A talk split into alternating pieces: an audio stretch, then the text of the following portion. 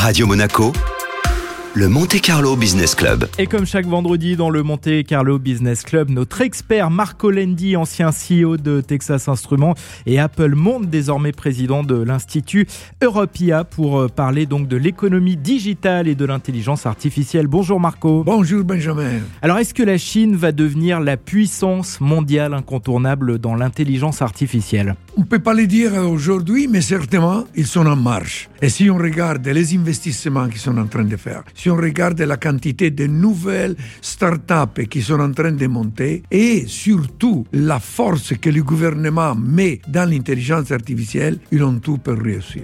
Et regardez, la 5G, on est à Monaco. La 5G, c'est quelque chose d'essentiel pour euh, la collecte des de big data. Qui sont les leaders? Ce sont les Chinois. Mais je te dis plus, ils sont déjà en train de travailler sur la 6G. Et nous, on n'est pas encore arrivé à implanter la 5G.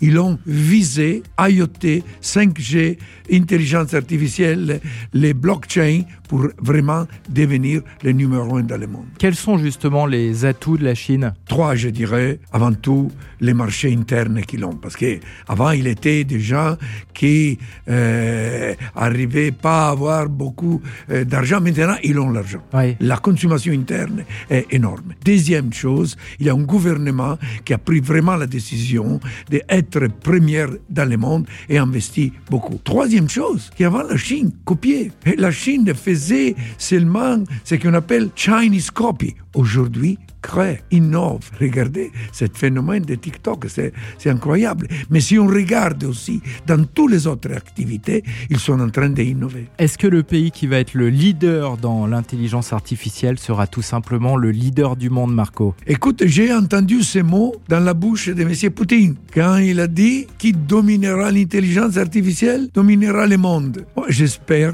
que quelqu'un, surtout en Europe, comprenne ça et on va voir de quelle façon l'Europe pourrait jouer un rôle géostratégique dans ce secteur. L'actualité de l'intelligence artificielle et l'économie digitale avec Marco Lendi chaque vendredi à la semaine prochaine, Marco. Mais ça sera un grand plaisir.